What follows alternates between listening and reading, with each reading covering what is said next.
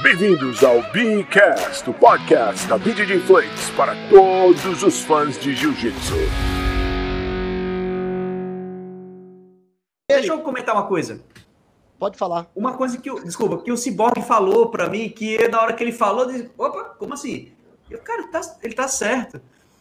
Ele fala assim: é, olha, assim, em campeonatos como a IBJJF, que não é um campeonato de profissionais, né, é, é, é mais atleta amador, aí eu fiquei pensando assim, alguns segundos, e depois eu fiquei, cara, é mesmo. É mesmo. Porque os grandes profissionais, se pegar os de ponta, não tem mais interesse em lutar um campeonato. E quando eu saí de São Paulo, eu saí com, como todo mundo. Eu quero ser campeão mundial na faixa preta. Esse é o sonho de todo mundo. Quando eu ganhei meu primeiro mundial de faixa azul em 2016, com 16 anos, eu vi que não era aquilo ali que era o meu sonho. Não era ser campeão mundial na faixa preta.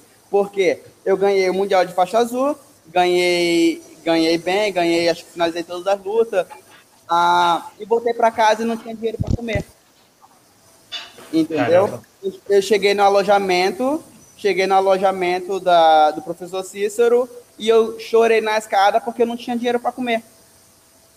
Eu não tinha dinheiro para comer. Eu falei, e eu pedi dinheiro para meu, um, um dos meninos que estava lá, dos amigos, e falou, pô, você pode me emprestar um dinheiro aí para me comprar comida? Ele falou para mim, não, é, você é campeão mundial, você não precisa de dinheiro.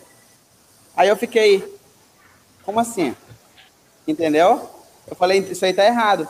Se o, se o cara acha que eu sou campeão mundial, eu, eu sou tudo, e eu aqui não tenho nem dinheiro para comer, é isso? É isso? Que, é tudo isso que eu estou procurando? Então foi aí que eu mudei a minha mentalidade. Foi aí que eu falei, não, eu não vou ser, não é isso que eu estou procurando. Eu não, tô, eu não quero ser campeão mundial. Porque ser campeão mundial agora, se eu não tenho dinheiro nem para comida, como que eu vou ajudar minha família?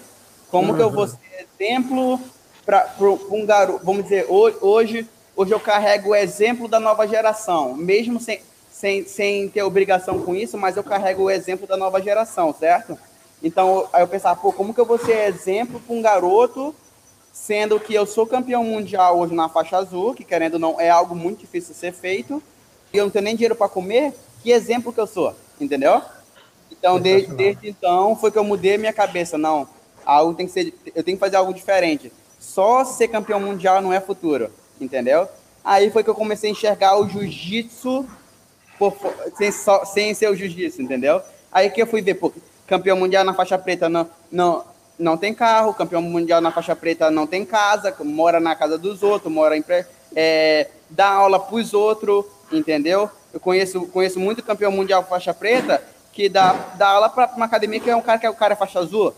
O dono da academia mesmo, o cara que, que faz o business acontecer é faixa azul, é faixa roxa, é, nem treina jiu-jitsu. É só amante. Ele é, é faixa pai... preta e outra coisa. É, entendeu? Ah o, o, é o pai de uma criança, é, é, é, é, é alguém que gosta do jiu-jitsu. E o faixa preta, que, que é o cara, que é o campeão mundial, tem um salário.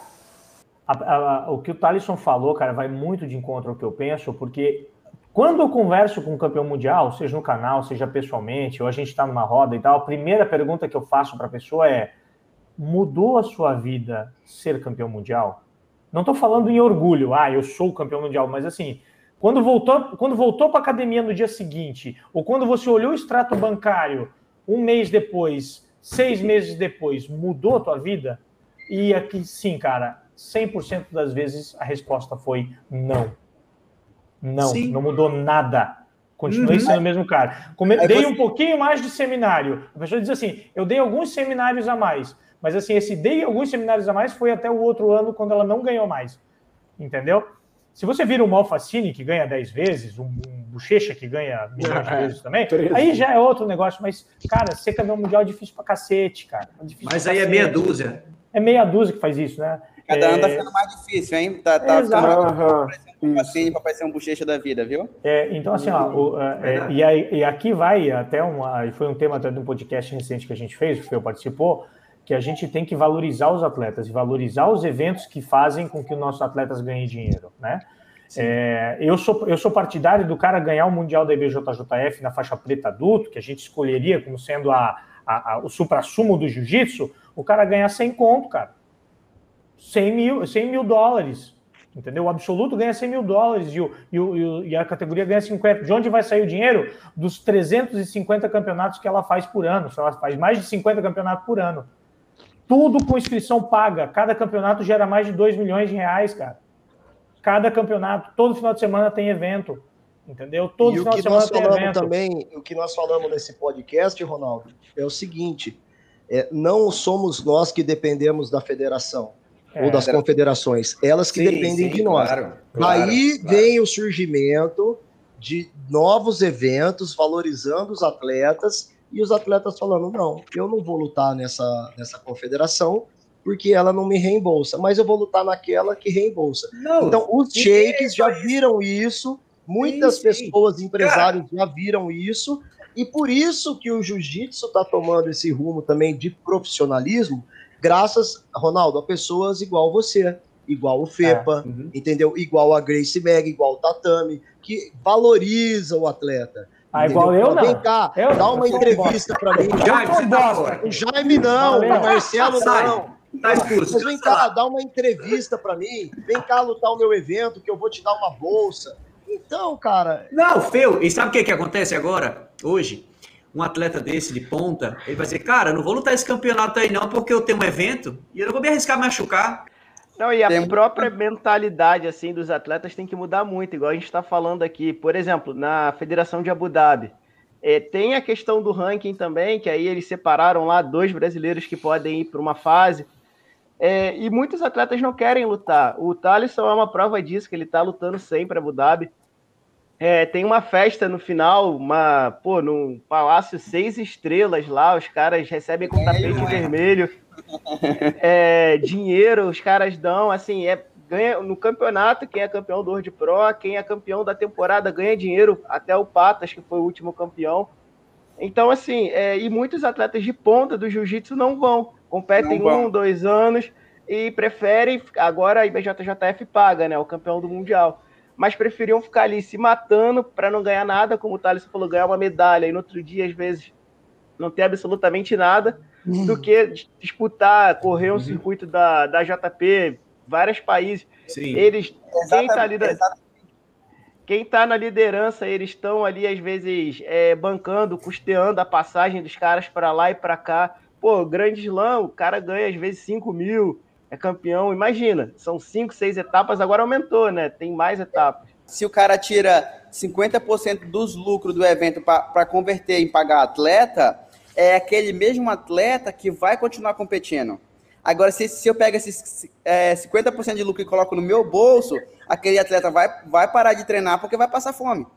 Entendeu? Sim, sim. Então, automaticamente, aquele atleta já não vai competir mais, então ele já não vai investir aquele dinheiro mais. Mas se eu invisto nele, ele vai investir em mim de novo. Ele vai competir mais um ano, dois, três anos, quatro anos, vai abrir uma academia no futuro e os alunos dele vai, vai competir o meu evento ou vai assistir o meu evento em caso eu faça a luta casada. Então, é um investimento que se você dá para os atletas, vai voltar para você também. Mas se você só manter no é. seu bolso, os atletas vão parar.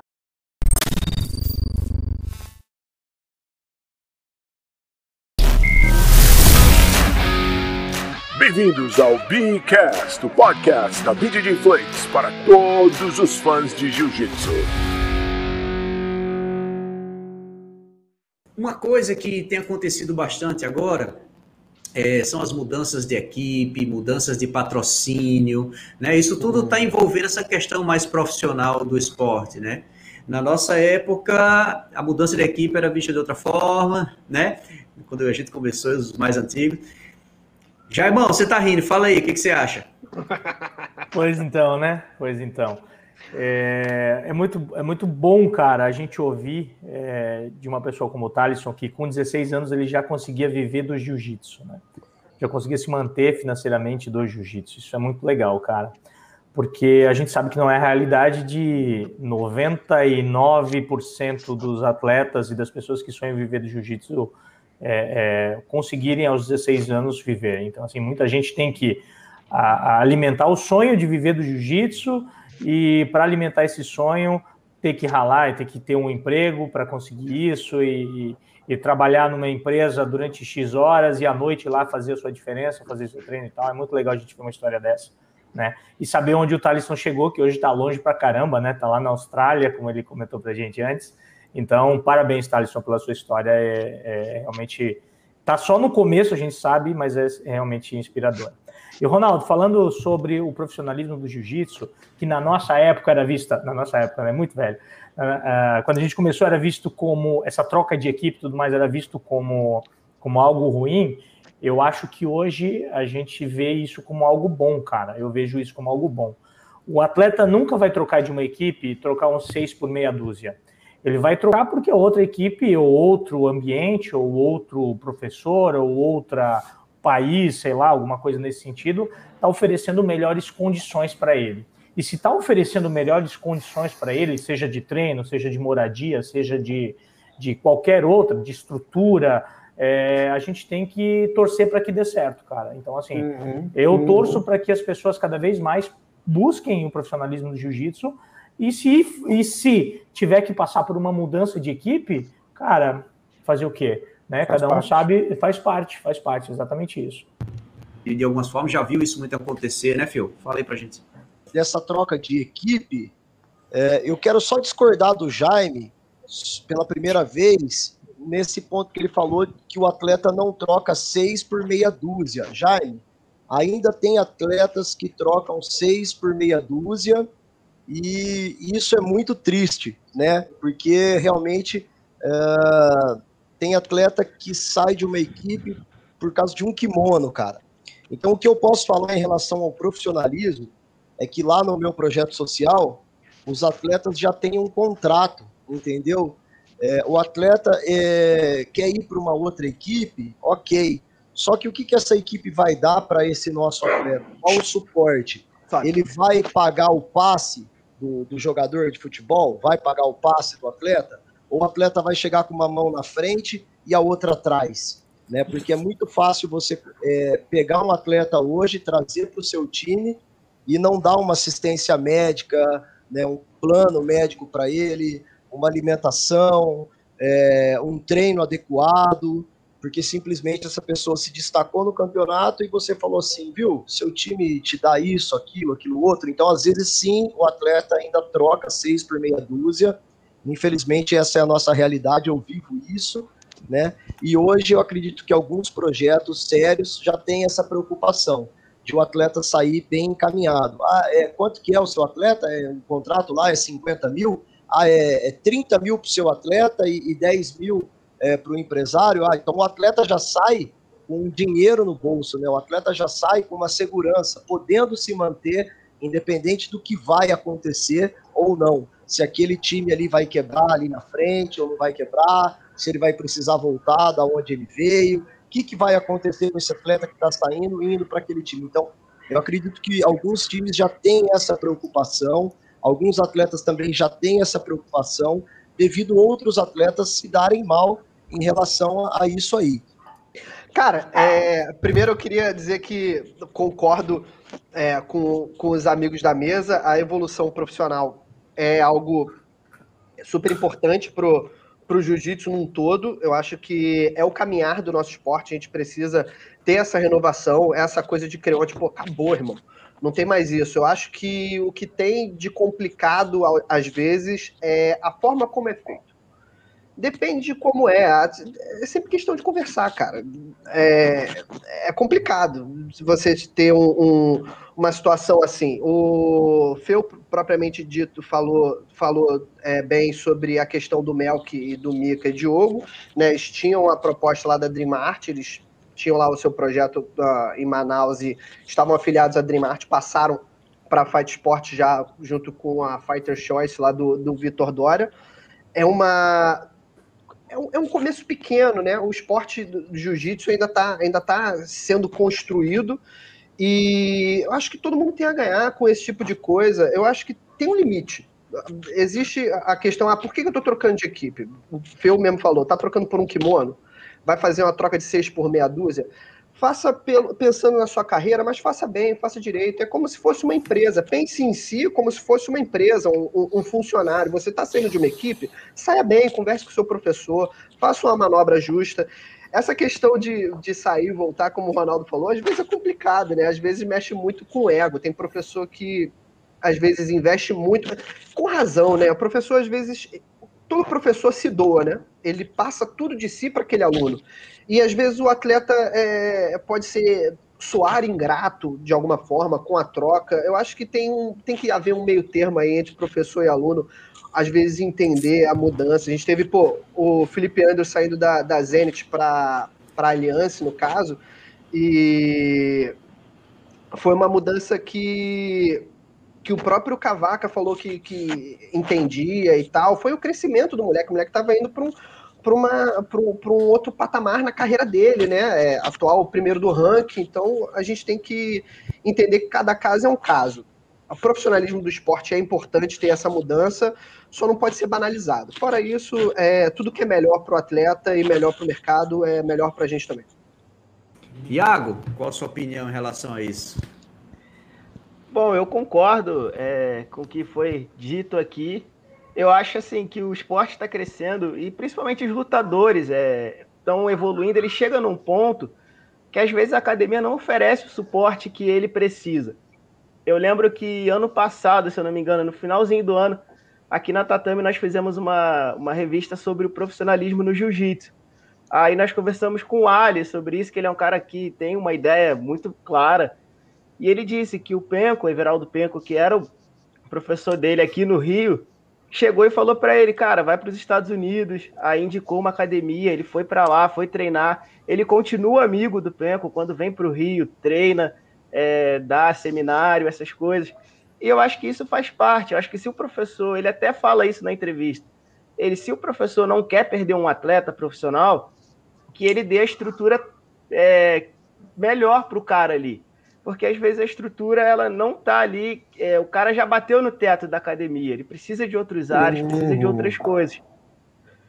E, e, eu acho que é mais ou menos isso, como o Arthur falou, tem que também ter o equilíbrio. Não adianta, o Feu também citou isso, não adianta é, um kimono ou um, um suplemento, alguma coisa ali que o cara vai receber, ele vai trocar porque ele não vai ter formação nenhuma. Vai ficar pulando de galho em galho e não vai ter nada. Mas agora acho que quando é uma coisa estudada, pensada, trabalhada pelo atleta e pelo professor também, é, eu acho que é ótimo. Acho que o professor também não pode sair assim, simplesmente de mão abanando. Acho que tem que ter um contrato, tem que ter toda uma. É, regular aquilo ali, fazer algo claro, bom para todos é esse processo, né? Então, as coisas, os parâmetros estão sendo estabelecidos ainda, né? Está acontecendo ainda a entrada de contratos, gerenciamento, para que o professor também não se doe por tanto tempo e fique, né, entre aspas, abandonado, para que o atleta não se sinta explorado. Todas essas coisas estão sendo estabelecidas. A gente já vê alguns atletas saindo sem ter, sem ter nenhum problema. Né? A gente vê atletas se profissionalizando cedo, a gente tem um exemplo hoje aqui, mas é, a gente tem que reconhecer que está num processo ainda. E para que essas coisas não aconteçam, o professor se sentir lesado ou o atleta abusado, as coisas estão se estabelecendo através de, de contratos, né? E os parâmetros estão sendo cada vez mais estabelecidos. Mas, como todo crescimento, jiu-jitsu é a arte que mais cresce no mundo, como todo crescimento, existem as dores de crescimento, né? Mas eu creio que, que não vai demorar muito, assim como o jiu-jitsu já venceu várias barreiras sociais, culturais aí. Uh, essa vai ser mais uma barreira que a gente vai vencer. Eu creio que é inevitável. A gente tem que, que uhum. olhar com os bons olhos e a, se adaptar ao crescimento e moldar esse crescimento. Mas eu creio que vai ser algo bom uh, para o nosso esporte, para os nossos atletas. Como o Ronaldo falou, não somente no nível de, de competição, mas até a nível de relacionamento nas próprias academias. Vai tá. Isso aí eu como atleta, né, eu passei bastante eh, sobre isso aí, sobre mudança de academia, sobre uh, mudar de professor. Então, acho que ouvir de mim é legal também. Autoridade no assunto, vai lá. Autoridade. É, eu comecei. Eu, eu acho que tudo tem. Qualquer moeda tem seus dois lados, né? Tem um lado do atleta e tem um lado do professor. E, e tem coisas que vão além do jiu-jitsu, como caráter. O caráter, isso vai além do jiu-jitsu. Isso não é o jiu-jitsu te ensina, mas é, um, é, é algo que você tem que ter. Não tendo, é o que dá a maioria das brigas. A maioria da discussão é o, é o cara de caráter. Eu, eu saí da minha, do, meu, do projeto social que eu comecei, fui treinar em outra equipe, é, fui treinar em outra equipe, depois fui para São Paulo, depois de São Paulo para Nova York, depois de Nova York para Austrália. Então, tive, treinei com muitos diferentes professores e sou amigo de todos até hoje. Chamo todos de professores, todos ainda me considero como aluno deles. Muitos eu ainda nunca não represento mais a equipe deles e me considero como um aluno. Conversamos hoje como é, como amigos e me considero como um aluno. É, sempre, eu aprendi desde novo que, que mesmo que você saia da porta, nunca fecha a porta, né? Nunca sai pela porta dos fundos. Uhum.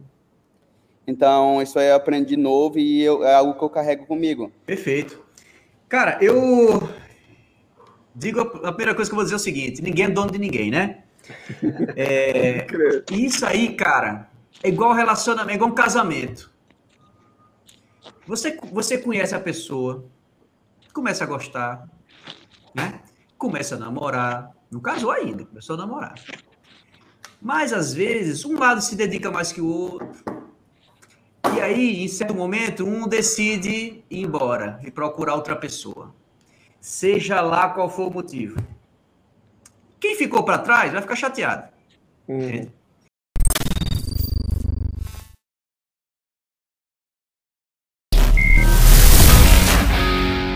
Bem-vindos ao Beancast, o podcast da BJJ Flakes para todos os fãs de Jiu-Jitsu. Você faz alguma, alguma atividade, algum esporte assim, externo? É. Surfa, anda de skate, bicicleta, sei lá. Faz o que, que você faz aí? É só, é só o que eu faço da minha vida agora. Pô, se, se, se, eu, se eu falar para a minha rotina para vocês, dia de segunda-feira é, eu jogo golfe. eu jogo golfe. Aí eu treino jiu-jitsu duas vezes. Aí ensino três aulas. Aí de noite eu levanto peso. Na terça na terça-feira eu faço boxe, jogo golfe e treino jiu-jitsu. Cara, máquina. Aí na quarta-feira eu surfo, ah, surfo, treino jiu-jitsu e se sobrar um tempo eu vou no golfe de novo. Tudo para minha diversão hoje. Eu acho que o importante é ser feliz, acho que você feliz é o que, que importa. é, fazendo. Acho que tu, tudo soma. Tudo soma. Acho que o que não soma é não fazer nada. Isso que não hum, soma. Perfeito. Entendeu? Acho que você aprende de tudo. Se você. De, no, no, final do dia, é, não é co, como eu ensino você, é como você se ensina. Então, se você entende isso aí, você aprende qualquer coisa. Você aprende do boxe, você aprende do surf, você aprende do, do jiu-jitsu, você aprende do golfe, uhum. você aprende de business e tudo transfere para o seu, seu ensinamento. Entendeu? Então eu gosto Sim. muito de aprender, eu gosto de fazer a, a aula, o golfe, o surf, o, o boxe, mas eu gosto de aprender como os outros professores ensinam também.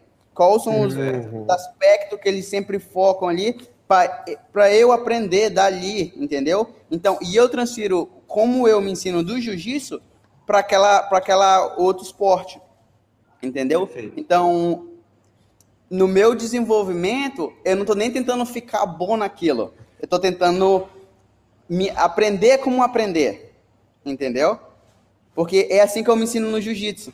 É assim que eu faço Isso. meu jiu-jitsu evoluir diariamente, entendeu? Uhum. É tentando entender o máximo possível. Ô Jaime, você tem cara que faz vários esportes assim fora o jiu-jitsu. O que é que você faz aí? Rapaz, eu fiz, eu assim, ultimamente não estou fazendo absolutamente nada, né? Eu tive o meu problema de saúde é. e aí o meu médico disse o seguinte: olha, Jaime, se a gente já passou pelo problema de saúde e tal, agora você está liberado para fazer uma caminhada. Porra, caminhada, cara, caminhada, um cara que treinou a vida inteira, jogou bola, jogou futebol, jogou vôlei, joguei jiu-jitsu mais de 13 anos. É, cara, joguei tudo quanto é esporte. O cara me deu. Caminhada, é caminhada. Eu tava esperando ele Só liberar. Só com 90 pra... anos. Cara, eu tava esperando ele me liberar para fazer hidroginástica. Aí tava eu e as veinhas na hidroginástica, pô, sacanagem. Eu, assim, ó, Ronaldo. Mas eu... me fala o que, que você acha legal, para quem treina jiu-jitsu, assim, o que, que você acha que é legal do esporte fazer? junto com o Gils, que seria legal para agregar de alguma forma? Eu acho, assim, é, eu acho que legal para fazer com jiu-jitsu é um judô, cara.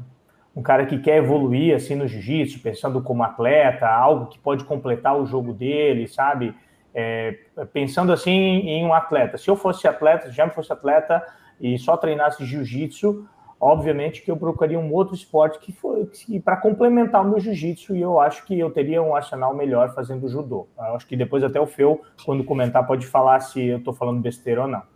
E agora, como, como, como apenas um cara que gosta de jiu-jitsu e pratica jiu-jitsu sem o interesse de ser profissional, eu gosto de esportes que me tirem, a, a me tirem da rotina. Né? Então, assim, o jiu-jitsu me tira da rotina. Eu treinei crossfit eh, e quando voltar, vou voltar a treinar crossfit, é um esporte que me tira da rotina, que faz com que eu tente me desafiar. Eu sou um cara que sou movido por desafios, né? E o que o Thaleson falou é muito interessante porque a gente aprende a aprender a partir do momento que a gente tem um autoconhecimento, que a gente se conhece, né? Então, assim, uhum. eu funciono melhor de que maneira? Eu gosto de que tipos de estímulos? Como eu consigo me apresentar na minha melhor versão? Né? Eu, Jaime, gosto de coisas que me tirem do, da rotina, que me tirem do, do normal. Eu, por exemplo, não sou um cara que consigo é, é fazer uma musculação, assim, entrar numa academia e lá e puxar peso. É uma coisa que não, não me agrada, por exemplo, eu não consigo, sabe? É, mas eu gosto de outros tipos de esporte. Né? Então eu teria essa, essas duas visões aí: o cara que é profissional, uhum. né, o que procuraria algo para complementar, Sim. e o cara que não é. Você faz alguma coisa, Arthur? Levantamento de garfo. Vale. Olha eu só. Eu sou bom, hein? Ah, aí, ó, pô, bicho magrinho lá que meteu a dessa. Ó, vamos lá, metabolismo muito acelerado. Professor de jiu-jitsu é um negócio bizarro, né? Cara, o esporte que, que, o, que o atleta tem que complementar. Assim, o Tyson citou que ele faz golfe e tal. E é importante pra caramba na, na situação dele, porque é um esporte novo é, é, um desafio. Ele mesmo falou, pô, demora semanas até conseguir acertar a bola minimamente. Então, imagina um cara que treina jiu-jitsu desde muito jovem e treina. Pô, no Cícero tu fazia quantos treinos por dia, ô Thaleson? Só pra, só pra gente brincar aqui, quantos treinos no dia do Cícero? Três, três, três, três Mas a três... quatro, dependendo de quanta pressão ele colocasse na gente. Três, eu acho, acho quatro, quatro é certo. Mais um, mais não sei quantas horas de drill lá que cada um fazia. Às vezes que eu fui lá, meu irmão, os caras treinando. Então, aquilo fica muito enraizado na cabeça. Precisa de uma forma de desopilar. Tem gente que treina judô, tem gente que treina wrestling ou natação para poder é, render melhor no treino de jiu-jitsu. Eu acho importante mais pela manutenção é, mental do que física. Para o jiu-jitsu em si, lógico, todos os esportes têm os seus benefícios. Você vai treinar, é, vai fazer natação, vai ganhar um cardio diferente, ciclismo, é, tudo isso. Só que eu lembro, certa vez entrevistei o, o Márcio André, né? Acho que todo mundo conhece. O Márcio André falou que, meu irmão, quer ficar bom no jiu-jitsu, vai treinar jiu-jitsu. Então, cara, se você vai, vai fazer um outro esporte para poder ajustar uma coisa ou outra, beleza, você vai incorporar no seu esporte e tal, tudo bem, mas, pô, meu irmão, treinar jiu-jitsu é o certo para você melhorar no jiu-jitsu. Se quiser treinar judô em específico para melhorar o seu jogo de queda, a minha queda tá, tá, tá deficiente. Vou fazer wrestling porque os caras estão fazendo um, um jogo mais duro nas entradas de perna.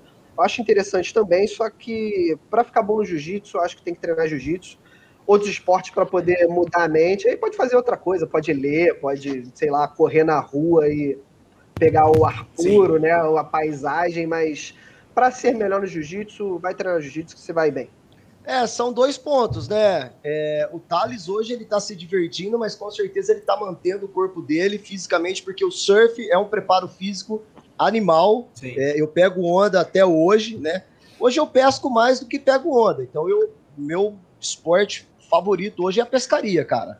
Mas eu sempre que tenho oportunidade faço caça submarina também, que eleva o meu gás, né? Toda vez que eu tenho potência, é, é, eu posso estar tá mergulhando, eu faço na pinéia, né? Então isso eleva o meu gás. Eu sinto que quando eu chego para rolar lá com a molecada depois de uma, uma caça submarina, meu gás é outro, né? É, o surf, pô, o surf praticamente é uma natação dependendo do mar para você passar arrebentação, cara, é. Nossa Senhora! Tenso, é, é tenso.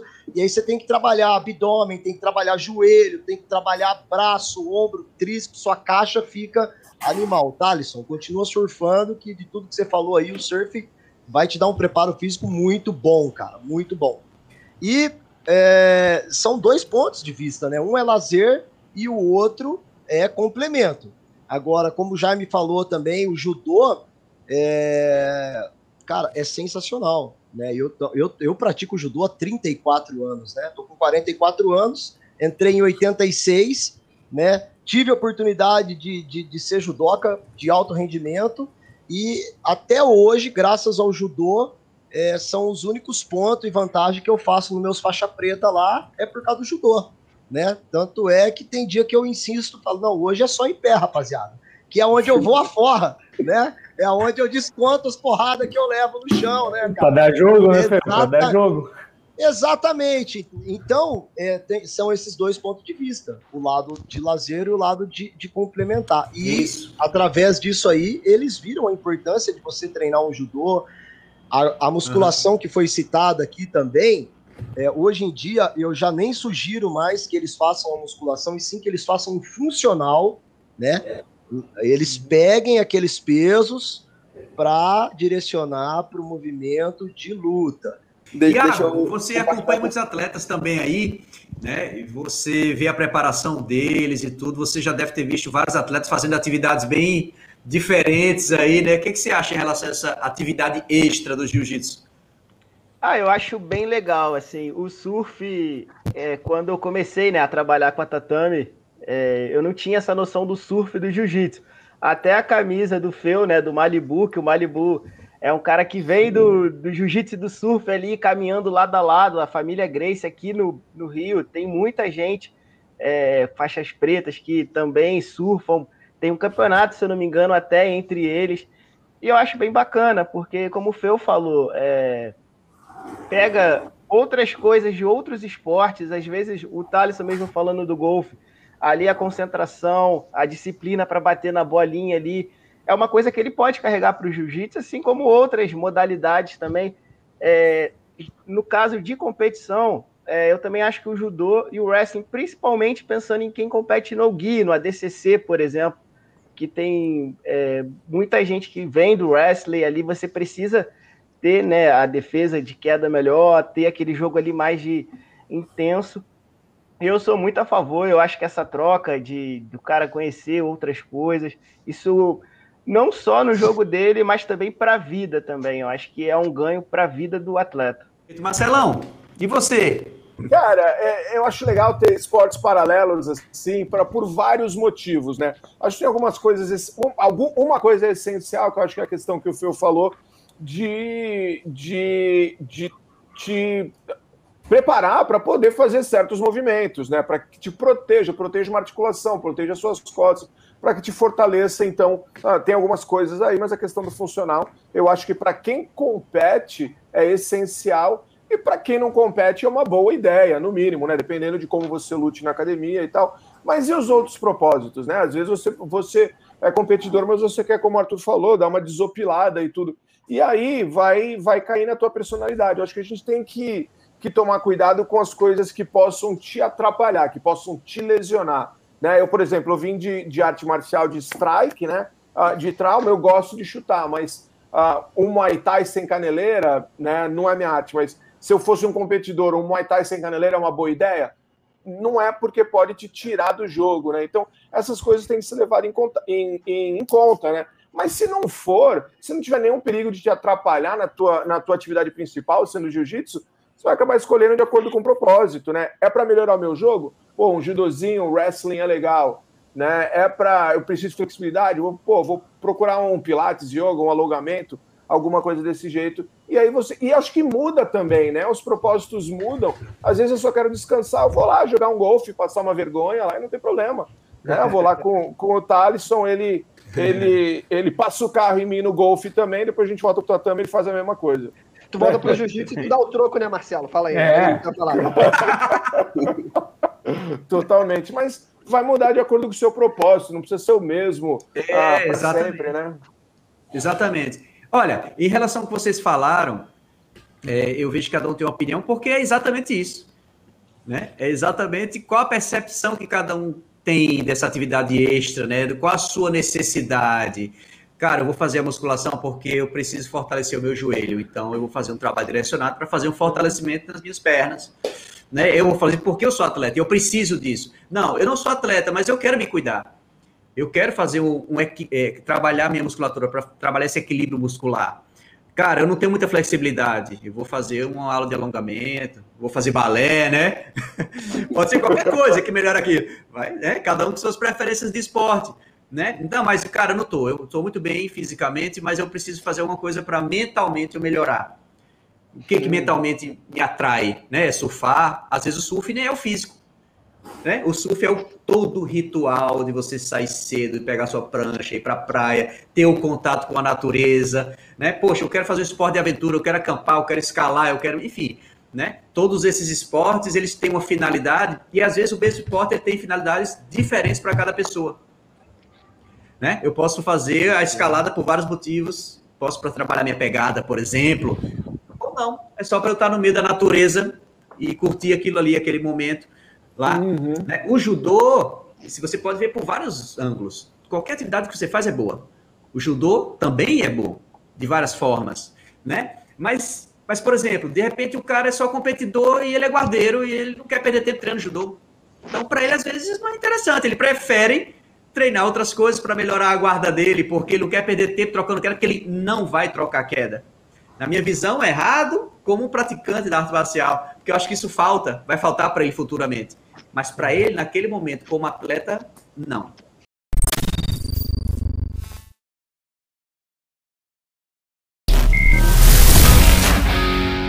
Bem-vindos ao Beacast, o podcast da BJJ Flakes para todos os fãs de Jiu-Jitsu. Em que faixa você profissionalizaria um atleta? Faixa branca Exatamente. você profissionalizaria Mas, um atleta? Faixa azul? Talvez. Depende da percepção do professor, né? Depende da percepção do professor. Agora, é muito arriscado. E nesse caso de, de começar muito cedo, é difícil porque a gente tem uma questão quando é criança. A gente não sabe nem se ele vai continuar lutando jiu-jitsu. Uhum. É. Entende? Você vê um garoto de 7 anos que é um fenômeno. Cara, esse cara vai ser um dos melhores lutadores. Cara, daqui a 3 anos ele não quer nem saber, ele quer jogar futebol.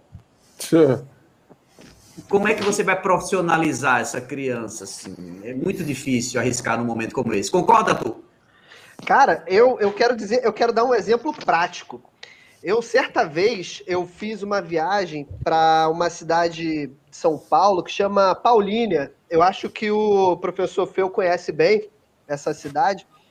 E eu fui num campeonato lá em Paulínia e tinha um faixa azul lá que todo mundo parou para ver. Aí eu falei, que esquisito. Eu sou do Rio de Janeiro, né? E fui para o interior de São Paulo cobrir um evento lá em Paulínia. E esse atleta faixa azul juvenil, ele botou 40 e pouco a zero no adversário lá. E eu fiquei olhando aquilo, eu falei assim, que bizarro é isso? E quando eu fui ver esse atleta, era o Thaleson Soares, meteu 40 e pouco. Foi, quanto, qual foi o placar? Tu lembra disso, Thaleson? Tem muitos anos, né? Lembro não, faz tempo. Tem, foi, foi um negócio desse absurdo. Eram, eram dois carinhas que estavam lá na faixa azul juvenil dando show, né? Era o Thalisson e o Diego Pato.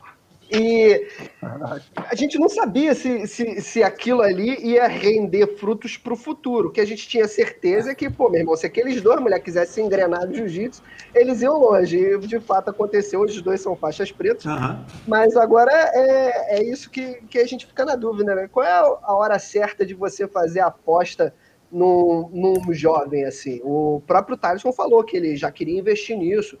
Ele mesmo treinava muito e tal, pô, aquela coisa do, do treino na Cícero Costa, né? Drills intermináveis lá, pô, quem quer de lá sai muito bem.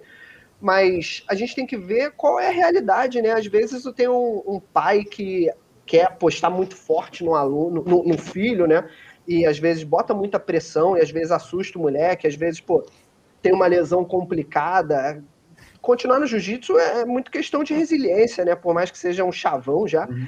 é, é, questão de, de você voltar. Às vezes você tem uma lesão que te incomoda e você nunca mais vai treinar, ou você tenta tratar e desanima e perde uhum. o ritmo. Então, pô, tem Sim. vários fatores. O Thaleson, é, como eu mesmo citei aí, teve teve um, um início explosivo no jiu-jitsu, fez isso em todas as faixas, faixa preta, mas é um caso é, em específico, não tem como saber, ter um termômetro qual é a hora certa. Eu acho que cada caso é um uhum. caso, eu acho que o problema maior aí é quando tem muita pressão.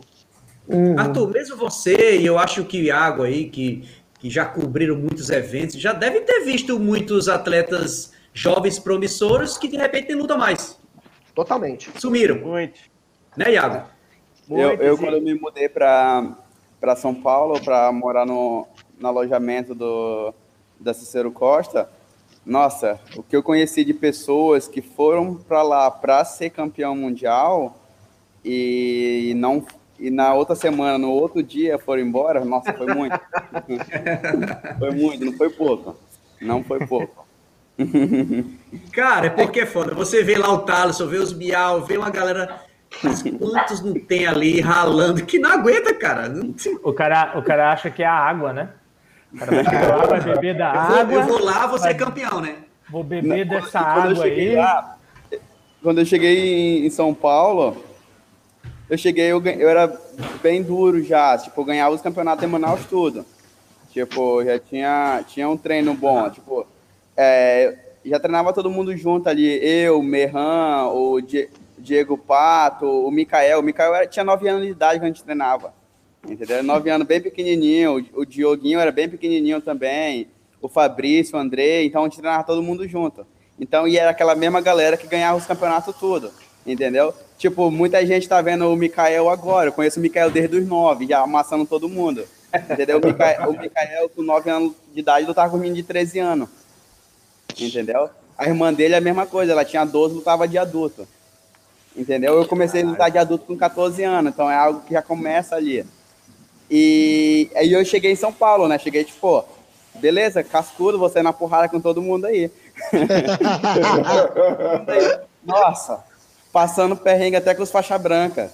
Os faixa branca, porque, nossa, os faixa branca aqui estão desse nível aí, então é difícil. Então imagina você chegar assim também, caramba. É, se, se aquele cara ali é o melhor e eu tô tomando esse sufoco todo, então até chegar ali vai ser ter que nadar bastante. É isso aí, Thales. A galera chega lá no projeto social e outros projetos também, cara, desiste na mesma semana, cara. Impressionante. uma e semana, outra, tem um é fator. É uma semana um fator, é Eu não sei se você pegou esse fator também, Thales, que é o fator disciplina, né, cara? Porque você é. tem hora para acordar, você tem três treinos por dia, quatro treinos por dia, às vezes você sai da, da tua academia fazendo um treino por dia, dois treinos por dia, e você chega num lugar que os caras exigem de você funcional, exigem de você posição, rola, e não sei o que lá, e não sei o é, que lá, e não sei o que. Mesmo também já para aí. Não é só porrada que o cara desiste, é não. verdade.